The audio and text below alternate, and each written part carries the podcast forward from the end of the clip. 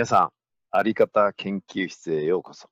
えー今日は、えー小松さやかさんに、えーお越しいただきました。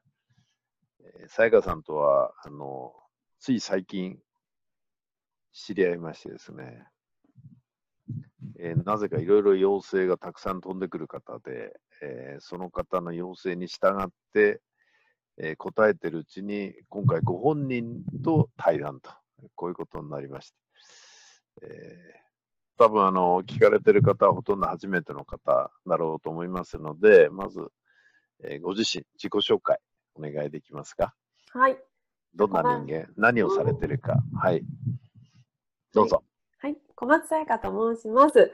えー終わりに丸と思える生き方のライフサポートというのを仕事にしていまして、それをまあ短縮しておわまるというコンセプトでお仕事をさせていただいています。で今日もですね、この対談、まあ、ズームでやってるんですけれども、そのおわまるっていう考え方に共感した、まあ、クライアントさんが多数集まっていただいて、うん、もともとあのライフコーチっていうところで仕事を始めたんですけれども、まあ、最近はこのおわまるをね、おわまるという生き方をしていきましょうというようなことを言っているっていうのが仕事になってますね。はい。それは何年ぐらい前からですか？おわんまるは。おわまるは2年2年。その前はもうライフコーチがメインですか？そうですね。えっ、と、ろ約うん。2000、えっと、5年前ですかね。約5年前にライフコーチとして、まあ、個人でやり始めたんですけれども、うんうん、その途中でですね、やっぱはいりその、もともと大事にしたいと思ってた、こう、最後を意識する生き方うんうん。をもっとこうやっていきたいっていうふうに思って、その、おわまるっていうコンセプトをちゃんと出したのが2年前ぐらいですね。はあ。うんあの、2年前にオアマルというコンセプトを出されて、えーあの、私のあり方で生きるの本を読まれたら、あれ？私が思ってることがここに書いてあるってこんな感じでした。衝撃でしたね、あれ。衝撃的ですか？衝撃？え？みたいな。もう最初の表紙で私は、もうあ表表表紙から衝撃だったんですよ。丸？丸、ここですね、最初は。丸。はい何十も書いたんですよ。どうでもいい話ですけど、結あ、みたい構、ですね。うん、結構書いて、色の濃さとか、もうかすれ具合とかね結構苦労したんですけどね。素晴らしい丸ですよね。丸、これに衝撃を受けられたんですか、やっぱり？これが衝撃でした。もう、あの、終わ丸って言ってますけど、その終わりに丸の、その丸を、丸っていうのを結構大事にしてるんですよね。どんな自分にも丸をつけるっていうか、うん。まあ、許すに近い丸付けなんですけれども、うんうんうんこの至らない自分を丸にしちゃって、まあこのまんま生きてこうよみたいな感じなんですけど、丸をすごい大事にしてるので、いきなり表紙に丸が出た時に、でタイトル書いてないですもんね、本の題名タイトルがが。もう見えない。ないもう、丸しか見えない。で、丸本って言って、この丸本はなんだみたいな感じでしたね。ライフコーチっていうのは5年前。40歳の時に、今45歳なんですけど、見えないす。ですね、そういうふうに。ラジオではちょっと分かりにくいですけど、30代にしか見えないような方ですね。はい子供みたいって言われるような顔してるんですけど、一応40、40歳の時に、えっと、起業、まあ、ライフコーチという生き方をしようということで、うん。自分で独立っていうのもあれですけど、やり始めたので、最初は本当にコーチング、コーチです。コーチ。とはいいう。ことは、コーチングを勉強されたんだ。そう勉強されたんです。勉強したんです。うーんはい。私はそういうの何も勉強したことないんでよくわかんないんですけど、はい。コーチング勉強されてどうでした？うん。まあ、いわゆる、やっぱり、型って、さっきの話じゃないんですけど、うんうんやっぱり最初は型から入るんだなっていうのを改めて、やっうん、今振り返ってら入りますよね。ねうん、ぱりその自分は、私もともとその病院のソーシャルワーカーとか、ほうほう。ん、え相談業があの仕事の最初のスタートなので、自分はすごく人の話を聞けてると思ってたんですよね。あはあ、もともとソーシャルワーカーで、それを病院内でされてたんですか？そうです。病院内で。そうすると患者さんですか？対象。それとも、あの、看護師さんとか？患者さんとご家族ですね、メインは。あ患者さんとご家族に対しての、うん、まあなんかいろんな精神的なケアされる。精神的なケアと、うん制度的なご紹介、ああ、そうかそうか。施設へおつなぎするとか、そういっあたあー、わかりました。ことですね。うん、そういうのをされてたんだ。はい。基本的には話を聞くのが仕事なんです。何年ぐらいされてたんですか？えっ、と、20代はずっとええワーカーの仕事をしてました、病院で。そしたらいろんなご家族に会ってきてますね、それは。まさに最初のデデビューが精神科だったので、精査病棟の担当とか、あの認知症の病棟の担当とか、はい、うつの方、統合失で、その、そういう方のご家族はい、のお話を聞かれて。まあ、簡単に言うと、ソーシャルワーカーが相手にされる方って、どっちかっていうと、幸せですっていう方はほとんどいない。そうですね。本当にお勉強させていただきました。あの、精神科だと特に生活保護を受けながら、もう住所が病院って方が結構いらっしゃったので、はい。で。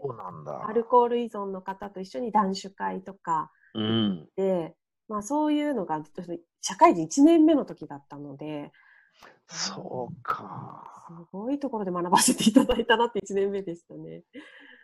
うんなるほどね。なので、すごくあの自分は相談で相談業で人の話を聞く仕事をしてきたっていう、思い込みというか、私はできてるっていうのがあったので、実際にそのコーチングを学んだ時に全然人の話聞けてないってことの、まずそこから始まりましたね。うーうんん。うん聞けてなかったですか？振り返ると。たんだなと。ああ、それはコーチングを勉強されて初めて理解できたとこなわけですね。そうです。なんか、できてたと思い込んでただけで、聞けてなかったっていうところからまあ始まって、うん。でその、まあ、人の質問とかフィードバックによって本人さえ気づかない本音だったりとか、うんそういったものを引き出すっていうのは、まあ技術ですけれども、うんうんまあ一通り学ばせていただいて、で自分自身がすごくその学びの中で変わったんですよね。あなので、うん。どういうふうに変わられたんですか？うん特に親子関係だったんですけれども、うん。まあ母に対して、母が結構その過干渉な母だったので、うん。すごく嫌いだったんですよね。まあ、嫌いだったんだけど、それ嫌いと思ってはいけないとか、うん。本当はすごく傷ついていたのに自分がいけないんだとか、なんかそういうふうに思っていたのを、私は嫌なんだとか、うん私は嫌いだったんだっていう、その、そのままを一旦認めることができたというか、いい悪いじゃなくて、はい。あはあはあ。た時に、すごく本音がわかるようになったんですよね。あの、き好きとか嫌いとかから始まって、うん。うん、なんか気持ち悪いとか、うん。そういうこと、なんか、ふ私は不干渉だったみたいなこと言い方するんですけど、不干渉だった私の感覚が戻ってきて、すごく自分とつながれた感覚があったんですよね。学び。うん、で、自分自身とつながって感覚戻ってきて、うん。で、本当のことを言えるようになって、親に対しても。ああ、なるほど。うん。まあ喧嘩も当然起こりますし、ん向こうは衝撃ですよね。今までいい子だったのが。はい。なので、喧嘩起こるんですけど、うんそうやってぶつかった後のすごく関係性が良くなったりとか、はあはあはいは。そういう、まず自分でそれを体験したんですね。あ。なるほど。で、会社に対し、まあ、そその、辞める時っていうか、習ってた頃は、うん。ちょうどこそ、一人目の上の今、9歳の子が1歳半の時に学び始めて、うん。で、その時に専門学校の先生、担任業務していたので、うん。はい、先生の仕事もしていながら、この終わりに丸と思える生き方の、まあ、最初の動きというか、あの、葬儀会社の社長さんと一緒に、うん。いろいろ、なんか動いてたんですよ、団体作って。わかりや、なんか面白いですよね。終わりに丸を葬儀会社の社長とやってた。やってたんですよ。そうそう、そういうのなんか、やってたので、いろいろまあそういうのをやってた時で、もうちょっとその学校の先生だけじゃなくて、広く、う一般ん。の方に対してやりたいなっていうのが出てきたこともあって、そういう本質を認めたっていうか、うん。私はそういうことがやりたいってことを思えるようになって、とても時間はかかりました。あと、二人目産み産みたいんだけれども、うん。親との関係が悪かったので、うん。なんか二人目産んだ時にまたいろいろこう、いざこざがありそうだなとか。うんだったけど、でもそういうのも無視して私は二人目が欲しいからうん。産むとか、うん。そういうふうに、まあ、自分軸でとても考えられるようになってきたので、そういうのをあの独立前の5年ぐらいでいっぱい自分で体験したんですよね。ああ、なるほどうんね。それが一番学びでしたね。ライフコーチっていうのも、そこら辺の体験をもとに、こういろいろ相談にの乗ってきたっていう感じですか？そうですね。自分自身が自分の本音をつかめるようになって、でうん本音に従って選択するようになったことで、うんとても人生がいい方に行き始めた経験が、なんかそのベースとなって、まあそう、みんなもね、もっと自分とつながって、いろんな人に遠慮することなく、まあまず自分を生きるというか、うん大事なんじゃないかというところで、あまあ、サポートさせていただいたって感じですね、最初は。あの、前回のサートもそうですけど、突然、いや、あの、カウンセリングやりますとか、コーチやりますだって、こう、人が申し込んでくるっていうことはそう簡単じゃないですよね。結構簡単だったんですよね。あら、それは良くなかったです。最初の出だしが良すぎた。あまた一つのパターンであるやつですね。そうするとこんなもんだと。ちょっとうまくいきすぎちゃったんですよ、1年目から。行き過ぎた。行きすぎた。やっぱり、あの、昔からことわざにあるじゃないですか。過ぎたるはなお及ばざるが今年っていうね。本当にね、じゃあ、たくさんの方がコーチングを申し込まれた。その次女がえっと保育園に1歳の時に行けるところから始まったので、まずはい奈良小保育から始まるので、うん。私もそんなにガンっていきなりアクセルは踏めないので、うんうん私自身もまずそのお客さんをとセッションするってところから始めようっていうので、うん30名っていう人数を決めて、30名の方にまず体験セッションをしていただこうっていうので、まあ3000円ぐらいだったかな？うん。始めたら、まあ、うんもともとその、専門学校の先生の時からドリプラ出たりとか、あはい。あ、同じ、あ、サートンと同じようにドリプラ出てるんだ。ドリプラがサートの次の年の2009年で、サートを今度パートナーにして出たんですよ、私は。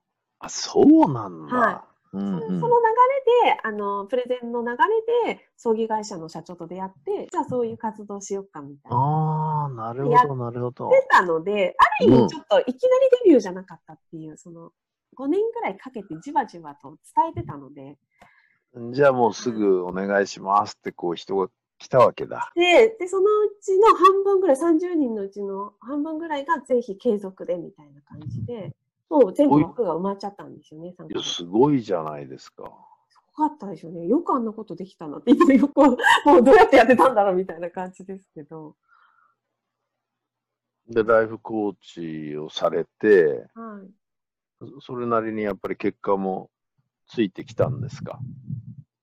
まあ、それ調子乗っちゃって、それで3ヶ月くらいでいきなりで15人とかの契約ができちゃうじゃないですか。で、みんなもなんか、そんな難しいよって言われててやったので、簡単にできちゃったから、うん。あの、あ、私結構すいいの、い、いけんのかなと思って、で、そのデビューの時にちょっと企業塾に行ってたんですよね。あのうんうんやり方を少し学ぶのに、なるほど。2か、3ヶ月くらい行ってたら、そこのまあ、教えてくださってた方があまりにうまくいったから、私のコンテンツを売る人にならないかって言われて、あら、またそういう人が出てくるんだね。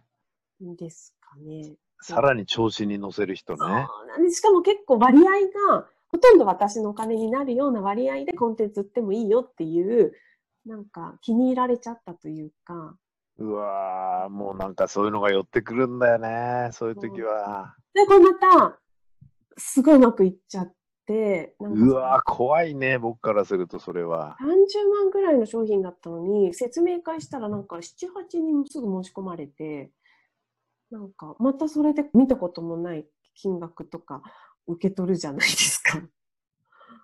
あのね、工事魔王子っていうわけよ、昔からね。はいはいはいはい。いい時は任し潜んでるよっていう。本あ当に。あら、いい連続だね。はいそこで、あの、人生が終わってればすごいのよ。うん人生、そこのままいけばってことそのまま、そのタイミングで終わいかないでしょ第2幕が始まるでしょ始まる。そっから苦しかったです。本当に苦しかった。第2幕が始ま第る。2幕のね、ど、そこが苦しかったですね。この、この一回盛り上がってから落ちるが苦しいですよね。落差が大きいもんね。はい。この盛り上がりがなければね。いや、0からマイナス10ならマイナス10だけど、プラス50ぐらいいっててマイナス10だから、トータル60ぐらいいってんだよね、落差が。他の方より落差大きいよね。その底はどんな時、どんな底だったんですか？それで、なんかすごい続々とクランさん来るし、あの、そういう企業塾の半年コースなんかももう、なんかクラスができちゃったりするのですごいな。売れっ子じゃないですか。いわゆる世に売れっ子ね、わゆる売れっ子ですね。わかんないけど、その当時のことをね、見てる人とかはきっと、どこ行っちゃうの？って言われました。兄ちゃんとかにね。さ30代でしょ、それは。え、違いますよ。だから5年前。20代？え？あ、20 40、40、何？40歳。あわずか5五年前にそんなに売れっ子だったの？なってたんだ。まあ、本当に一瞬ですよ。本当に一瞬。いや、まあそんなもんなんだけどさ。です。そんな売れっ子ですなんていうのも恥ずかしいぐらい一瞬、なんか勘違いした一瞬が来たって感じ。うわー、もう、勘違いシリーズみたいになってきたね。ね やっぱ大きく見せたいというか、同じだね、はいサワトンと。サートンって3月29日生まれで、ちっちゃく生まれたので大きく見せたい。で私も3月3日で、3月生まれは大きく見せたいのかななんて話をしてたんですけど。あの、私も3月なんですけど。あ そう、その法則はちょっと当てはまらなかったな。うんうんまず三人目にしてその法則はまず当てはまらないというふうに考えてもいいような気がちょっとじゃあそれはもうやめときましょう。とりあえずそれよりも、その、そこはどんなそこだったんですそかこはですね。そこですよ、そそこ。こだけに、あの、うんそれでちょっと場所が欲しい、サロンとかなんかかっこいいなと思って、で、私、浦和駅ってとこに住んでるんですけど、浦和駅の目の前のなんかマンションの一室が借りれることになって、ええサロンを借りたんですよ。そう。で、さらにですよ。さらに夫が20年くらいずっと同じ会社にいて、なんか私がその輝いて仕事が楽しいみたいな感じで見てるの見ていいなみたいなこう言い出して、だったらやめたらみたいなことを言ってしまって。だからもう、その夫も仕事を辞めて別にやりたいことも見つかってないのに、まあ一回辞めてみたら手放したらなんか手に入るかもよなんて言っちゃって、で、自分もサロン借りたら、もう固定支出というか、全部一気に私の肩にいろんな責任が来て、そうしたら調子悪くなりました。稼げなくなっちゃで、ご主人はもう仕事辞めちゃった。う。辞めちゃってるし、二人娘たちちっちゃいし、特にやりたいことない旦那。毎日朝からテレビ見てるし、で、場所借りたから固定費かかるか。かるし、どうしよそれなのに、実はクライアントは減っていくう。。減ってるし、でも大きく見せなきゃいけないし。最悪ですね。はい。そんな感じが一番そこで、でもまあ、全くおフランスがいなくなるってことはないんですよ。うんやっぱ。りちゃんといいるんですけど、でもそんな固定費払って夫の給料分までやるほどの稼ぎなんて当然なくて、で、そうですね、1年ぐらいした時に撤退ですね。まあ、無理だという。無理1年で撤退ね。退ですね、で。無理っていうのと同時に夫に私はそのそんなに力がなかったと。誰かの責任をもう一人分背負うほどのうん。力なかったので戻しますみたいな。せ 背負って戻します。ご主人なんて言われたの？そりゃそうだって感じですよね。さすがに1年もね、テレビとか見てたらね。はい。でも、やっぱりすぐにもう40半ばの男性で何の資格もないし、20年同じようなとこにいて、何の興味もなかった人生を送ってきた人なので、そんな厳しいよね、そんな再就職はないんで、ね。結果的に近くのスーパーで肉切ってました、しばらく1年ぐらいね。うん。はい。もうこっそり、あの、パートをしていましたね。で、その時に、本当にそこでお金もないし、うん。でもなんか恥ずかしくてないなんて言えないし、うん。みたいな時に、まあ一つ転機があって、まあ、いろんな方のいろんなサポートを受けて、そのお金をもらうだけのサポートじゃなくて、それはもうちゃんと、例えば親に借りに行くとか、うん。うん、その大きく見せないでありのままを言いに行った方がいいとか、う。いうんふうに背中をゴーンと押してくださった方がいて、うん。で、まあ、両家の親にですね、うん。はい、そのままのさらけ出したんですね。うまくいってないし、なんなら貸してくれみたい。うん。そしたら、これがまたですね、まあ、いあ、そう？みたいな感じで、よく頼ってくれたね、みたいな感じで、うん。はい。あの、まあ、特に夫側の両親はそんなに遠くない、すぐのとこなので、よく言っていたので、なんとなく分かってて、ああ、そうなるのうん、ね。いつ言いに来るかと思ったわ、みたいな感じだったんですけど、なるほど。私の実家、新潟で離れている上に、私、あの、うん夫との結構反対されて、しかも途中でいろいろ喧嘩もしているので、すっごい敷居が高くて、特にあの弱音を吐けない。いいとあそれは敷居高いね。うん。で、そこに、あの、父に電話をして、実は苦しいと、借りたいんだと言ったら、うんまあ、貸すけど、その旦那と一緒に来いみたいな言われて、なるほど。7年ぶりですよ。だから、お夫がうちに来るの、7年ぶりで行ったら、金貸しに借りに来たみたいな 設定で、でそこで、あの、二人で本音をですね、こういうふうな勘違いで、こういうふうに動いちゃったらこうなっちゃったっていうことを言ったら、あすごく優しいっていうか、まあそういうこと、そういうことも経験できてよかったわね、じゃないけど、両方の親優しいんだ、いや、優しかったの。だから、あれみたいな。あ愛されてたみたいな、なんかこあれ？私って愛されてたと思った、新潟行った時、う。はい。びっくり。裏裏を返すとあんまり愛されてないと思ってた。思ってたんですよ、私は。あらー。あ、愛されてないっていうか、ちゃんと、なんか仕事して、まっとうに生きてたら愛されるけど、ああ、そうかそうか。そうじゃないと愛されないと思ってたので、いつも、なんか、ちゃんとしたとこ見せてないといけないって感じだうったんですよね。でも、一番最低な親が期待してるとは反対の自分だと思ってた自分ですね。親がうん。親は愛さないと思ってた自分を出したら変わらずに、むしろもっと愛してくれたっていうか、うん。すっごい、なんか、勘違いだったんだっていうか、はあ。そっから変わりました。いろんな流れが。本当に。何がどう変わったんですか？まず安心したんですよね、私自身が。安心したら、安心したらですね、終わりに丸と思える生き方で行こうっていうのがふっと降ってきて。で、来た。終そのわりだ時に。そうです。もうほぼ1ヶ月後とかそういうスパンで、その親のとこに行って、お金を受け取って、あ、大丈夫なんだって思って、さあここからもう一回行こうって思った時に、ずっと病院時代から終わりに後悔しない生き方のサポートをしようって言い方をしてたんですよ、ずっと。ああ、なるほどね。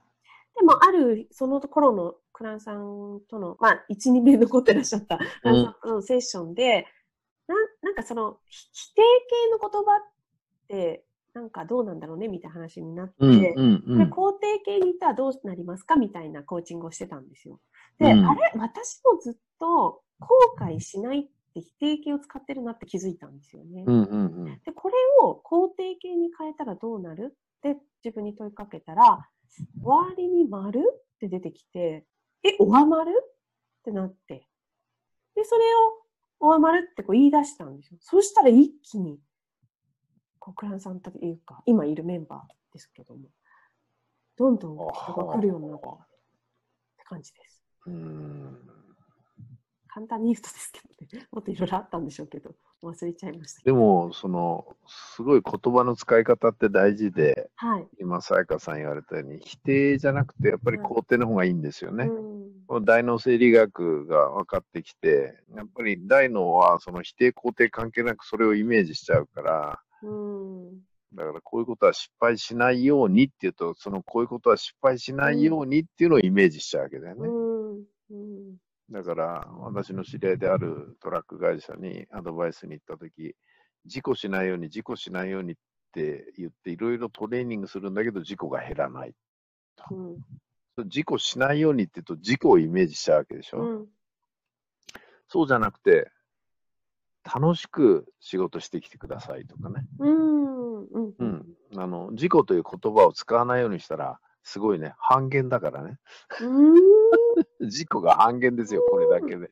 だから、いかに、えー世の中の事故しないようにっていうトレーニングが間違ってるかはい。はい。ことなんですよね。